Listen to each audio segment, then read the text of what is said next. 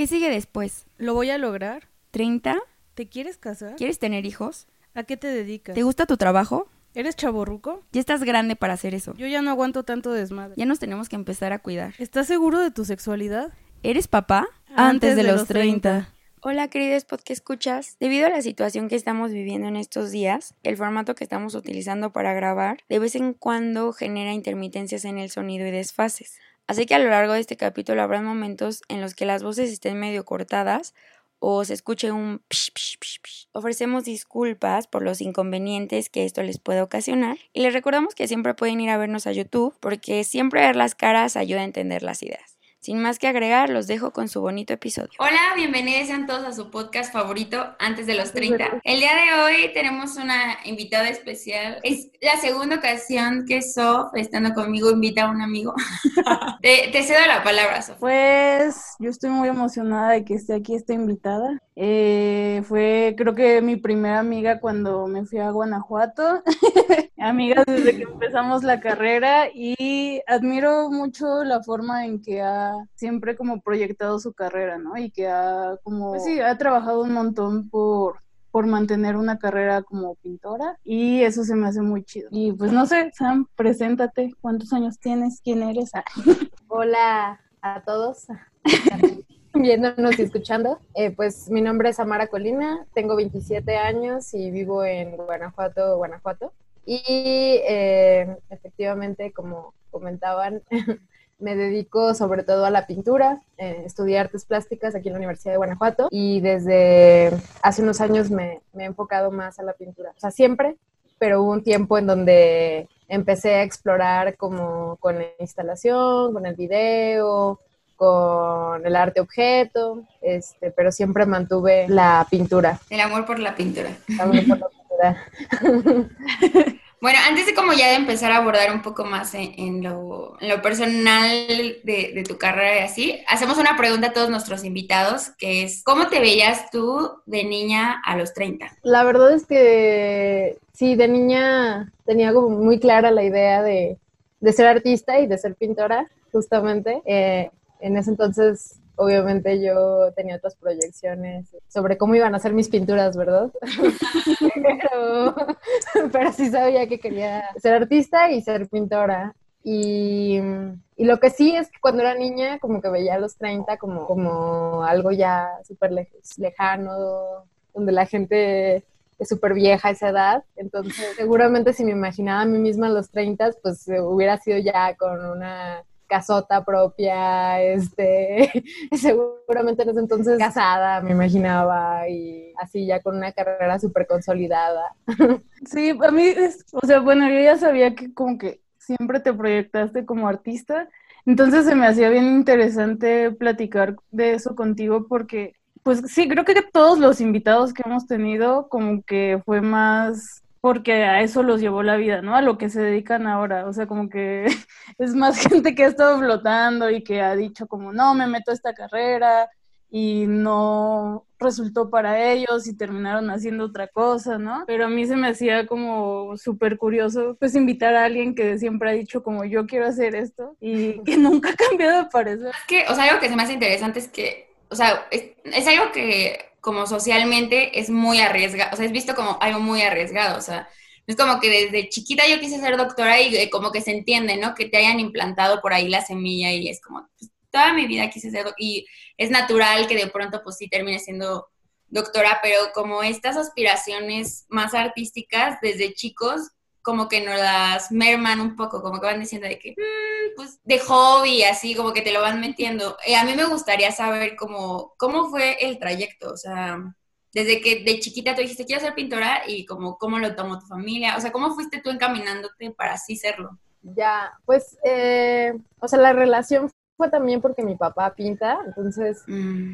o sea, no se dedica formalmente a la pintura, eh, pero sí lo hace y es bueno. Entonces, pues siempre tenía pinturas por ahí por la casa, cosas para dibujar.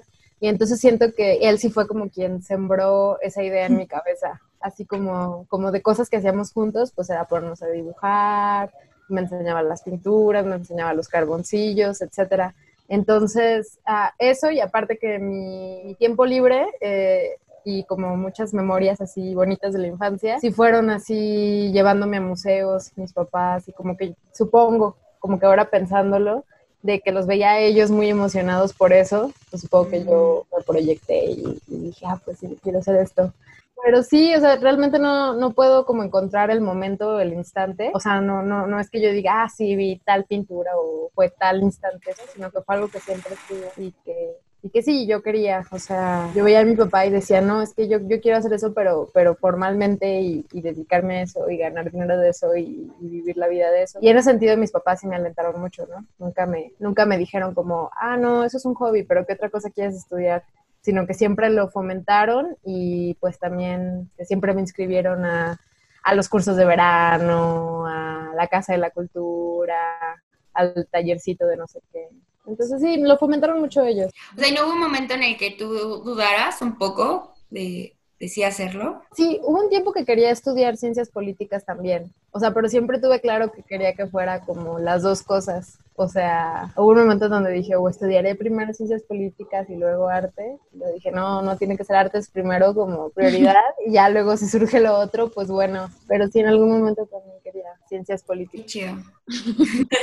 pues es que a mí, no sé, o sea, como que siento, siento, que siempre lo he hablado, o sea, siempre digo estas cosas en todos los episodios, pero de verdad, o sea, yo desde que era pequeña como que tenía una idea y a mí sí me la fueron apagando, la verdad, o sea, como eh, como la idea de ser artista en, en, mi cabeza siempre vivió como un, como algo que se tiene que esperar, o sea, ya que tengas dinero, ya que puedas como, o sea, que tengas algo de qué subsistir, pues ya en ese momento empiezas a considerar si quieres dedicarte al arte, mientras, pues no. Y se me hace súper interesante, la verdad, o sea, que dentro de esta sociedad en la que se exige mucho como esta idea de ser productivo y sí, o sea, como estar teniendo un trabajo formal, pues esas cosas, ¿no? O sea, que de verdad tus papás te hayan impulsado, o sea, que nunca te hayan echado para atrás como el sueño y al contrario hayan como contribuido para que si lo hicieras, se me hace súper chido.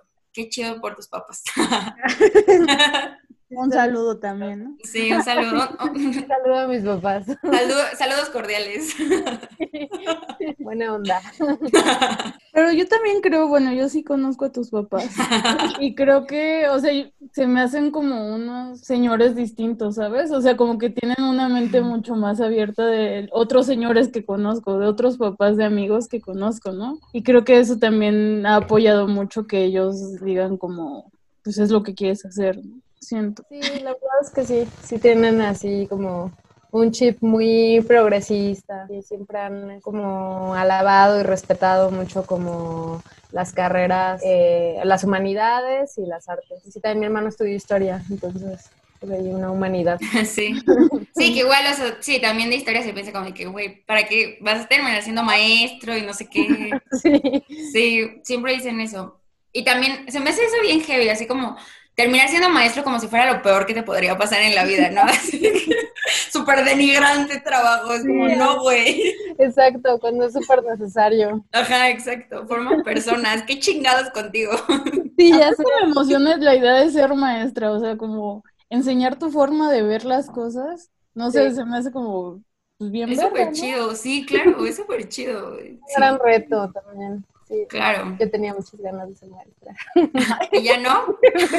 no, pues ahorita ando enfocada en otras cosas, pero, pero hace unos meses sí este, estaba pensando mucho en, en que quería ser maestra y pensando todo el tiempo como de, güey, qué fuerte, o sea, realmente como estar planeando todas las clases y que todo lo que digas, este, a lo mejor va a ser tomado como muy literal. Sí, sí, es mucha responsabilidad. Sí, también. Sí, está cabrón. Exacto. Sí, sí porque... Ay, perdón. No, pues que a lo mejor si yo digo un comentario como de, ah, sí, el arte es esto, o el arte no es esto, o etcétera, eh, o sea, me lo van a tomar como, como realmente algo que es, no algo que yo pensé en el momento, sentí en el momento y por eso dije, sino como eso es, es una responsabilidad muy grande. Sí, sí, sí. Es que justo, sí, como a eso, algo así más o menos yo quería comentar que justo cuando tomas al, maestro como esta figura de autoridad, crees que todo lo que ellos eh, transmiten y piensan y así, o sea, de pronto se vuelven como verdades incuestionables, que sí deberían cuestionarse porque al final pues somos seres humanos, pero pues así no nos educa, o sea, la, educación está como ya más no lineal, o sea, no horizontal, sino vertical, hace que pienses que justo lo que ellos dicen es como verdades absolutas, incuestionables, y es muy complicado. Ya me trepé cabrón con esto. No, pues sí, está cabrón ser maestro. Sí, la sí. Un aplauso para los maestros.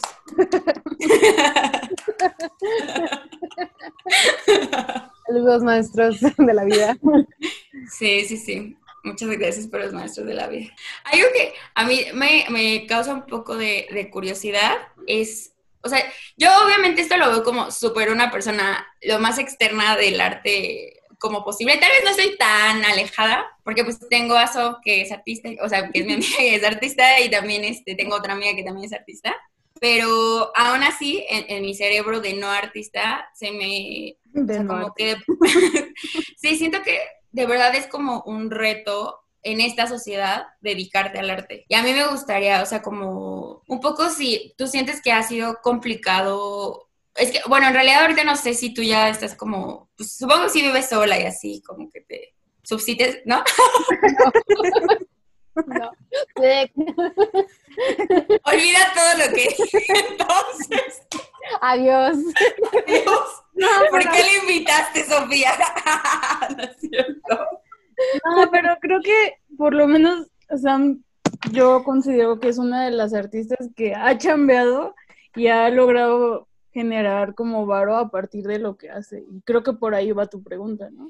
Pues no tanto, o sea, pues sí el varo, pero también como, como esta idea de, es que, o sea, yo siento, yo en lo personal, o sea, como Godín que soy así, o sea, de verdad siento como la presión del, de, o sea, social, tal vez inconsciente, como de estar haciendo cosas que, o sea, como estar haciendo, o sea, como de tener esta rutina, de que tu vida sea como súper estructurada y vaya como por un camino. No sé si de pronto ese ruido como social, así de que, ay, ¿y tú qué estás haciendo? O sea, como que te, te cuestione mucho qué estás haciendo de tu vida y así. No sé si eso causa como conflicto. Mm, es que sí es un camino muy inestable, o sea, no, no es cliché como el hecho de que digan que, dedicarse al arte es algo muy difícil, o sea, es, real, o sea, es, un camino absolutamente inestable.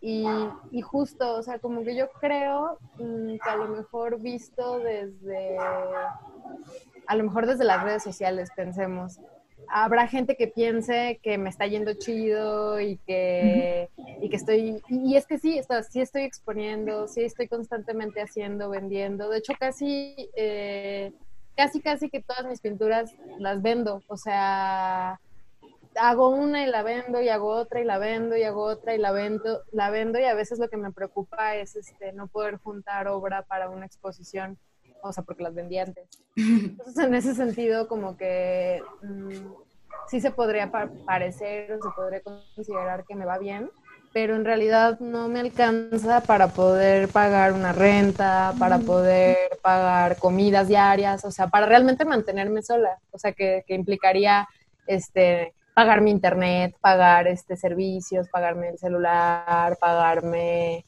todo. Entonces, fiesta, este, etcétera, etcétera.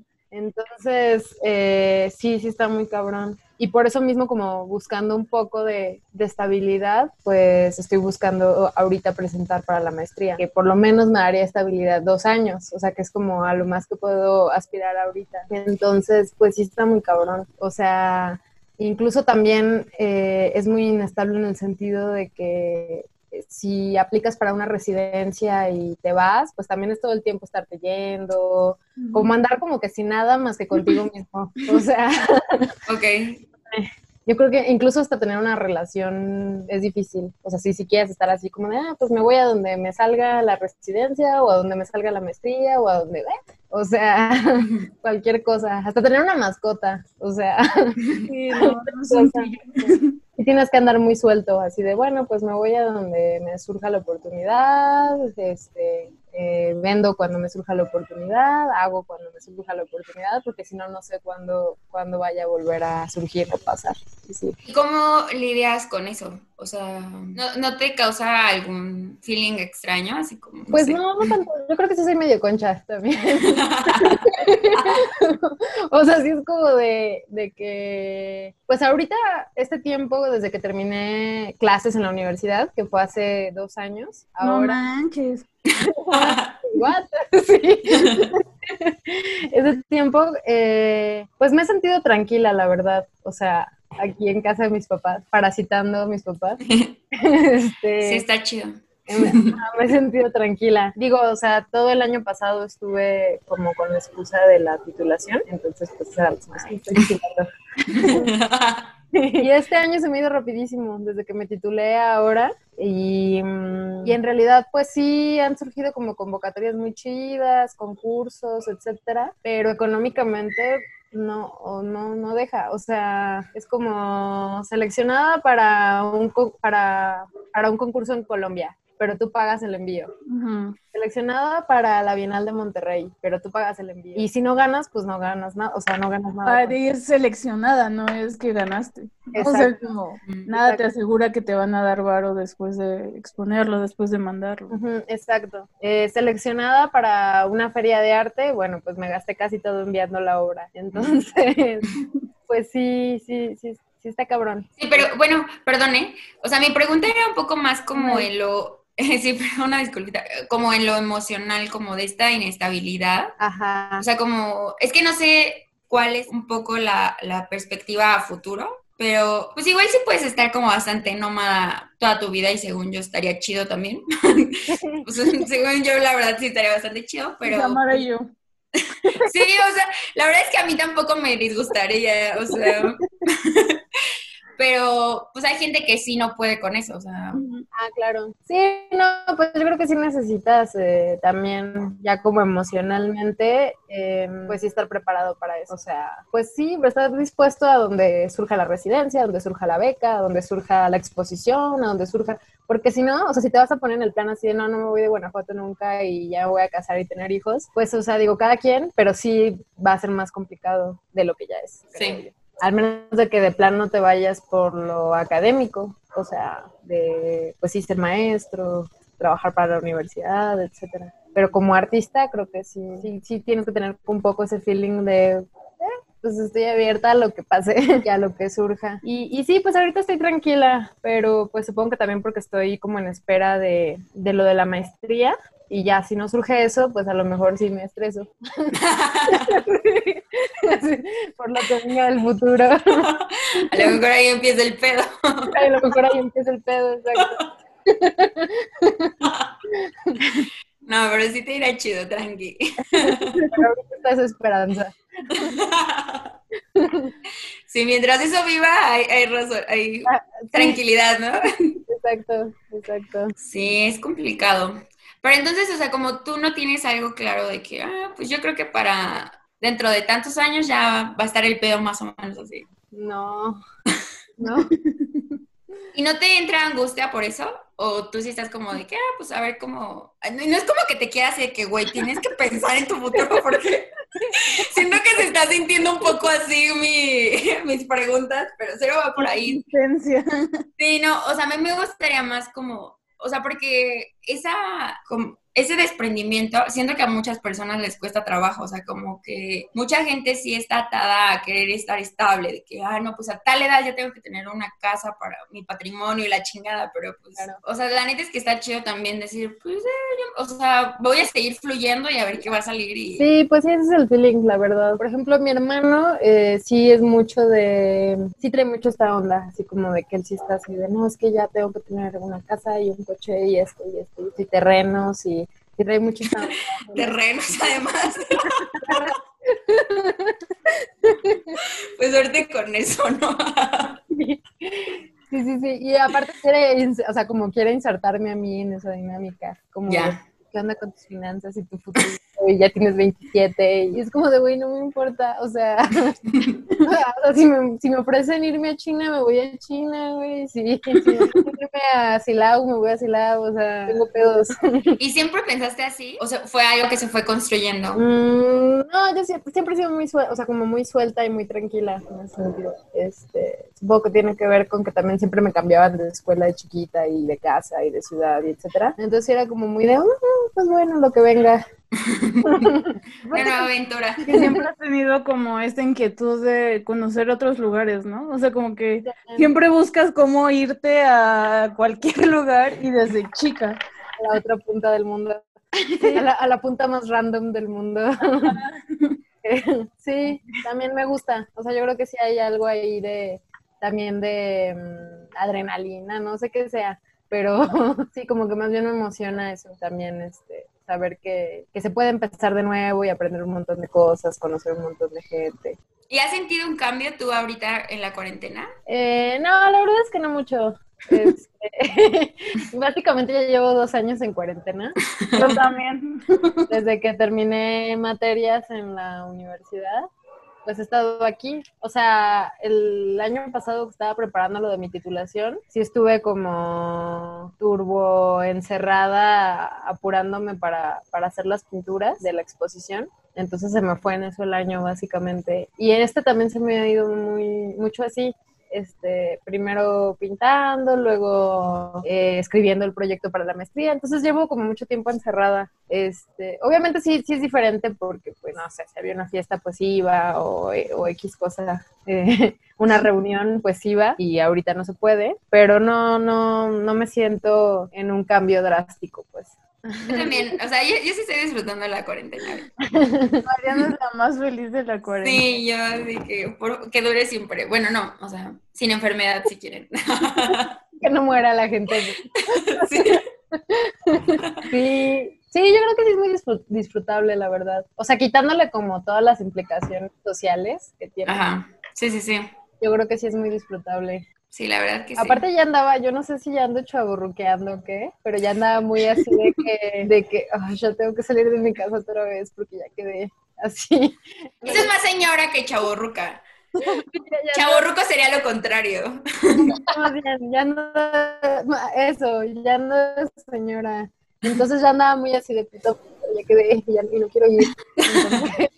pues ahora siendo bien antisocial a gusto.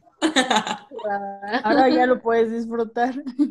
¿En qué grado de señora te sientes ahorita? En este momento de tu vida. No sé, no sé. Yo creo que como si se refiere a lo antisocial, es feliz sola, pero Pero no sé, en otras cosas soy muy como adolescente y también digo, güey, creo que nunca se me va a quitar. Así como de que me queda cocinar, poco estar comiendo cereal, ir de eso. O sea, como que en otros sentidos sí soy muy niña, creo. De que ya ni siquiera adolescente, ya niña. De que me llama todo el día sin bañarme, no sé.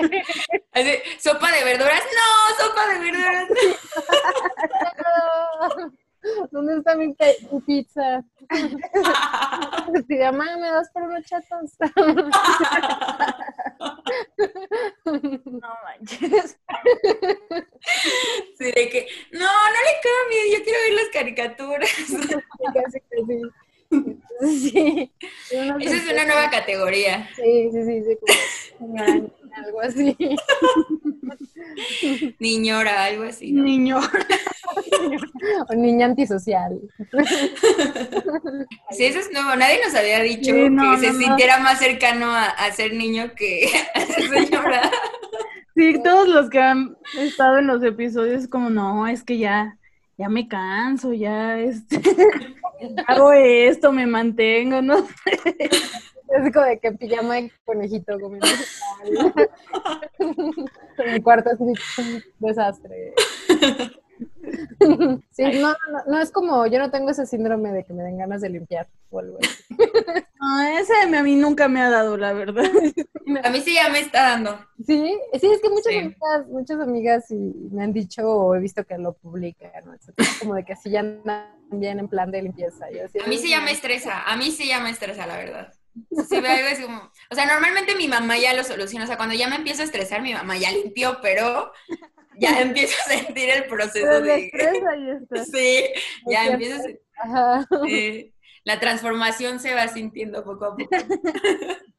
Nunca me ha dado, o sea, neta creo que las, las personas que conocieron mis casas de Guanajuato han visto lo peor de mí. Ay, no, limpio. Yo sí te, yo sí te considero, considero una persona ordenada. Yo la neta no. Haciendo su comidita bien sana, limpiando. No, Sofía, súper sí. Y Mariana. No me imagino tu casa, Samara. es cierto.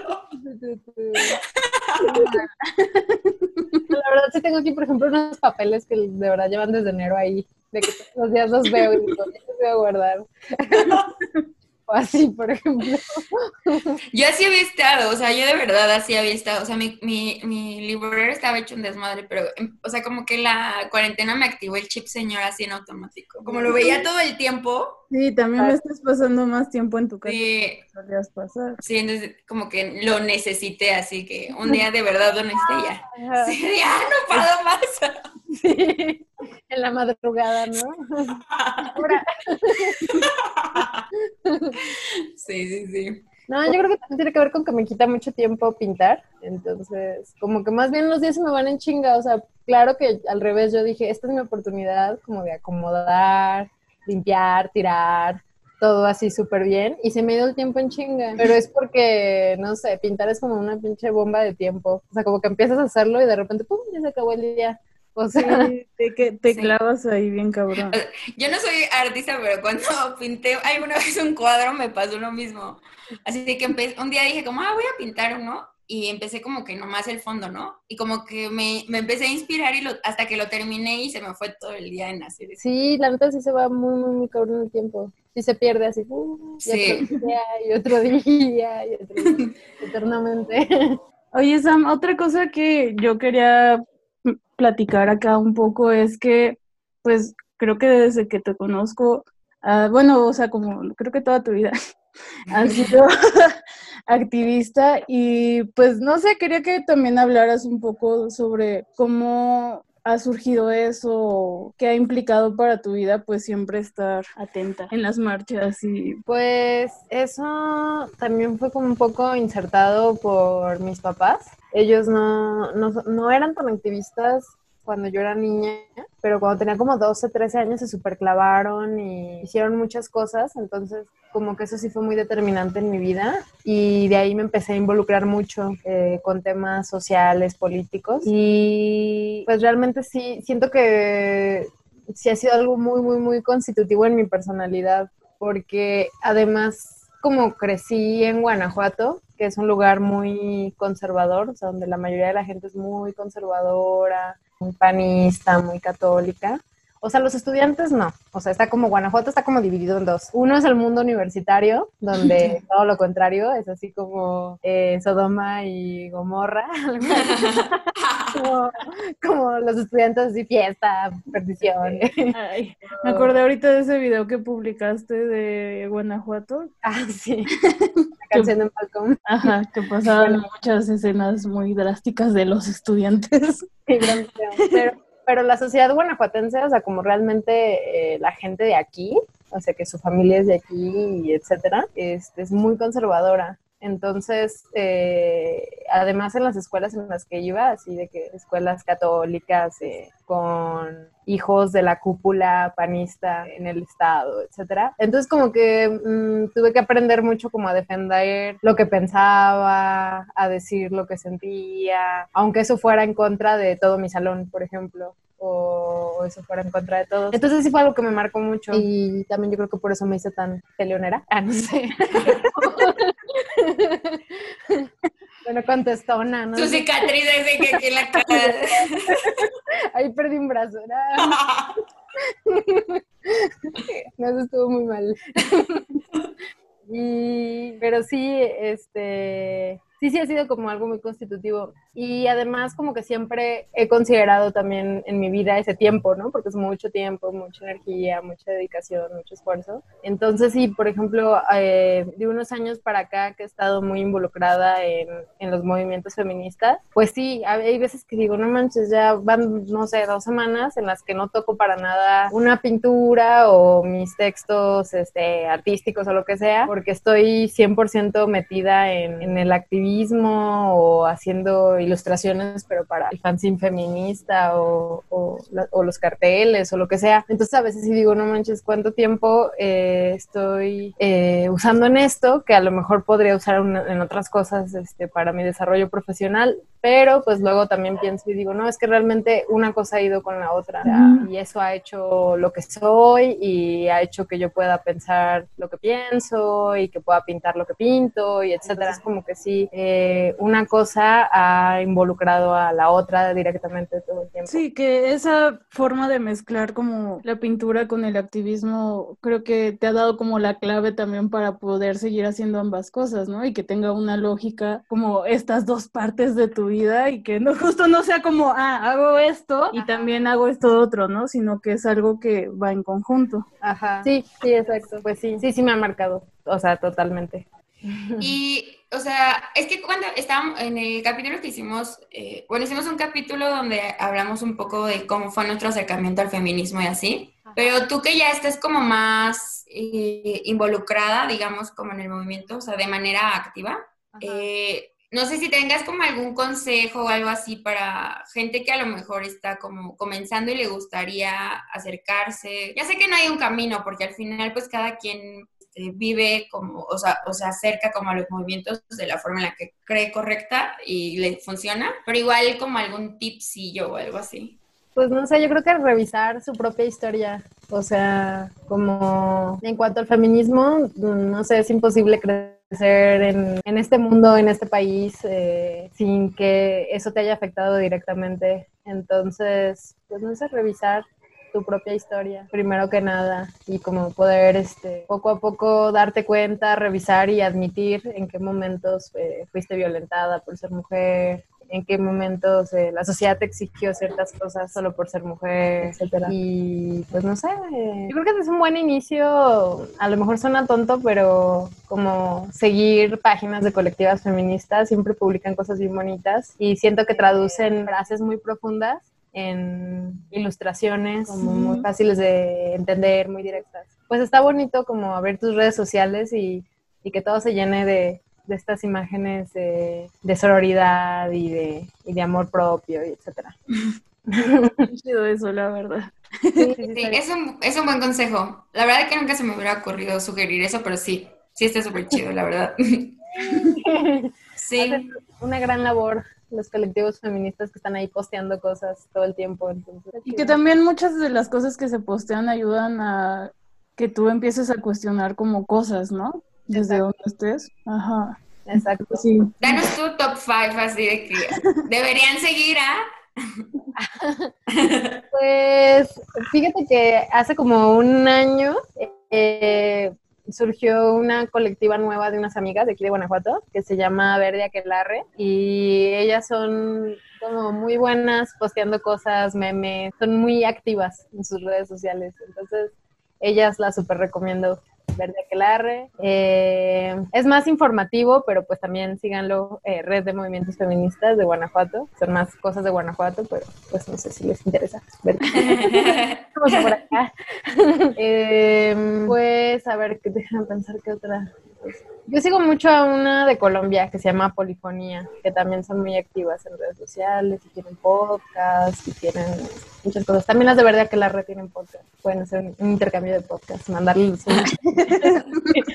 puede ser, puede ser. Sí. No estaría mal. Y pues las páginas de despenalización del aborto también siempre es información útil. Eh, porque siempre están posteando como eh, qué clínicas están abiertas, cuáles son gratuitas, qué organizaciones apoyan económicamente, no sé, cosas así. Información útil. Muchas gracias por, por ilustrarnos con eso.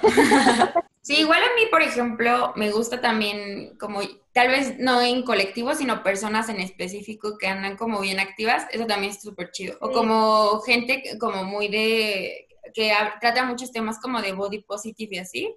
En general van muy de la mano, siento, y está chido también. Yo en lo personal recomendaría eso también. Sí, Ahorita me estoy acordando que también hay unos podcasts eh, de unas chicas chilenas, buenísimos, buenísimos, que se llaman A lo solté y pues tienen, este, pues cada podcast es un tema distinto, ¿no? Body positive, las relaciones, el amor romántico. Ay, qué chido.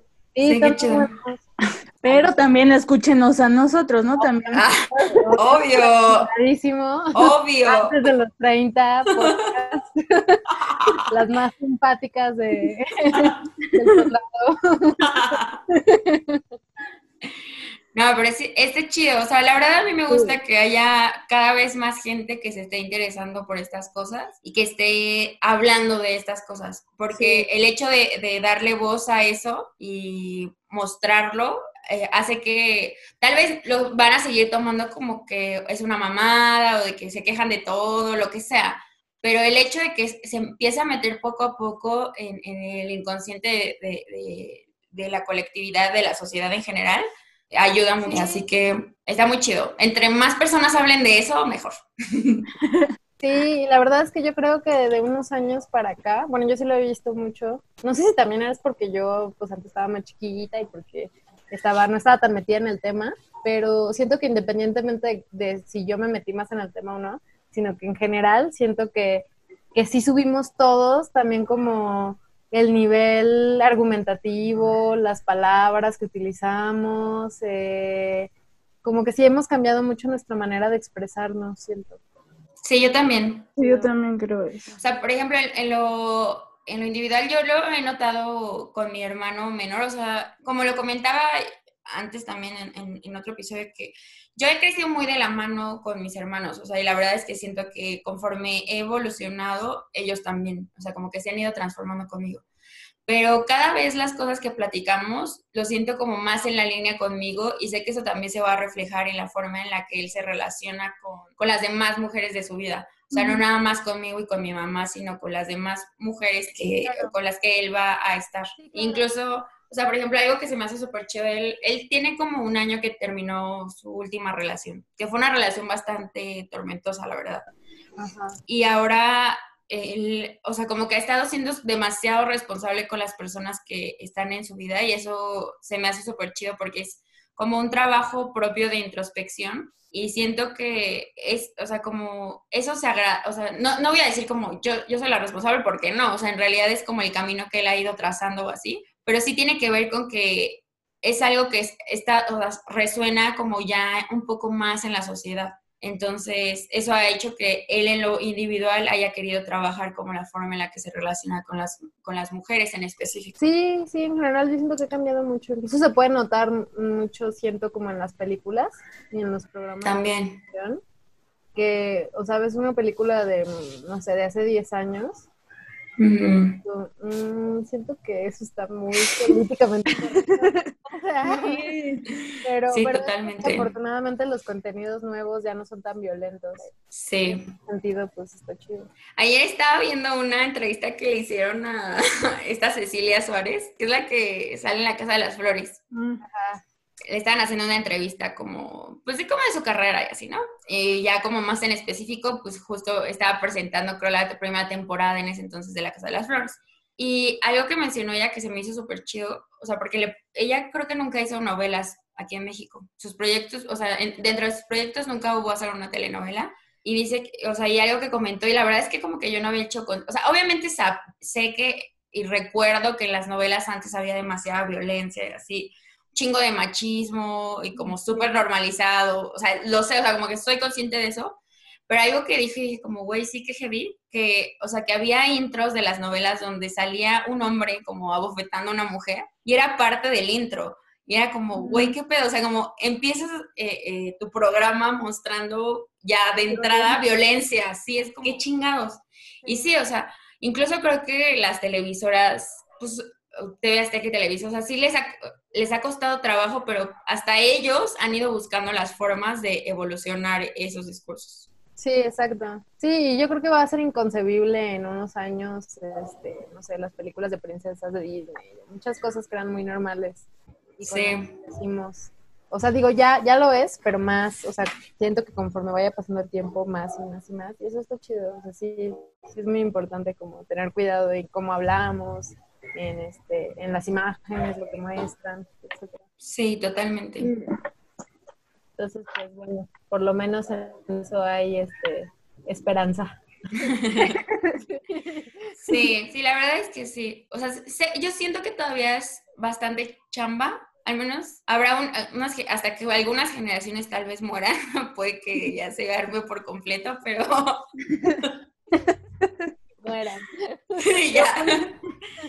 Pues ahí vamos, ¿no? O sea, yo también cada vez veo más mujeres interesadas en el feminismo. ¿no? Quizá no completamente metidas, pero sí como empezando a crear conciencia desde, desde su cotidiano, que es súper importante. Sí, exacto, yo también lo creo. Y, y, se nota, o sea, también por ejemplo aquí en Guanajuato, mm, no sé, hace cuatro años habíamos, yo creo que, no sé, dos grupitos este, de, de, de amigas que, que nos nombrábamos feministas abiertamente. Y ahorita es como la generalidad, ¿no? O sea, creo que, creo que casi todas eh, se le perdió miedo al término, también creo, que hace unos años había mucho miedo de decir soy feminista, y se le perdió, se normalizó, y, hay muchísimas colectivas o, individualidades que, están en eso, ¿no? y que simpatizan. bueno, eso tanto como se le está perdiendo, yo diría, o sea, no me atrevería a decir que ya se le perdió por completo, porque sí, Sí, sí, sí, porque de verdad que sí, o sea, yo sí tengo gente en mi vida, mujeres en específico, que todavía es como de, mm", o sea, por ejemplo, dicen como, o sea, es que sí estoy de acuerdo con eso, pero, ¿sabes? Pero poco a poco, poco a poco. Sí, es un proceso. Sí, totalmente. Pues qué chido poder platicar contigo, Sam, y que nos cuentes cómo, cómo has llevado tu carrera artística. y nada, pues, ¿qué más, María? Bien chafa. Siendo la peor siempre. No, pues sí, o sea, a mí me, a mí me encanta conocer como diferentes, o sea, personas que llevan vidas, todos llevamos una vida diferente, ¿no? Pero yo la verdad tengo una vida bastante, pues como de esas que son bien rutinarias, pues que chambeo en la oficina. Bueno, ahorita no, ¿no? Pero me gusta mucho conocer gente que hace cosas que también salen como de la normalidad, no nada más para mí, sino como socialmente. Y, me encanta que tú estés como súper comprometida con la pintura, porque el arte es súper necesario, aunque la gente crea que no. O sea, no de, de que, ay, no sé cómo decirlo, o sea, como no necesario tanto como comer, no sé. No es necesidad básica. Ajá, exacto, pero sí es súper importante, la neta. O sea, en lo personal, para mí el arte te puede salvar la vida. Sí. En muchos sentidos. Y pues se me hace muy chido conocer a alguien que esté entregando su vida a eso y esté comprometida con eso. Y también, pues así, de lo que luego Sof me platica de ti, yo también te admiro muchísimo, se me hace muy chido lo que haces y también, que sea, o sea, como el activismo que, que realizas también el compromiso que tienes justo con la sociedad es algo que como miembro de la sociedad te agradezco. sí. Gracias. Yo también los admiro mucho y qué chido que están haciendo estos podcasts. Está muy padre compartir como este nuestras expectativas y realidades eh, de esta edad como post, post universitaria. Sí, que aparte creo que como que siempre que hablo de que hacemos este podcast, mucha gente me dice, ay, a ver, ¿no? Como que sí es una etapa complicada, o sea, aunque nosotros ya somos muy conscientes de que es una construcción social como todo este miedo a cumplir 30, sigue existiendo y sigue siendo como una edad que supuestamente sí marca algo, no sé qué, pero marca algo. o sea, como... No, sí, pues se supone que sí, socialmente se espera que ya estés este, muy establecido, profesionalmente. Y pues no, a la vez también eres como un bebé que salió de la universidad e intenta como trabajar de algo. Lograr a donde están súper mal pagados los trabajos. Y las cosas cuestan mucho. Entonces. Sí, sí, sí. Es que esta realidad que nos tocó ya está cabrona. Más con pandemia. Sí, sí, sí, sí. Pero muchas gracias. Estuvo muy, muy linda la plática. Ah, ya sé. Pero bueno, sí me ayudaron a, a desestresarme. De nada, entonces. Aquí siempre ayudamos gente. Sí, es nuestra labor, es nuestra labor Gran social. labor, gran labor. Soy psicóloga, así que nada. Y nada, pues a los que nos escuchan, por favor, síganos en nuestras redes sociales. Por favor.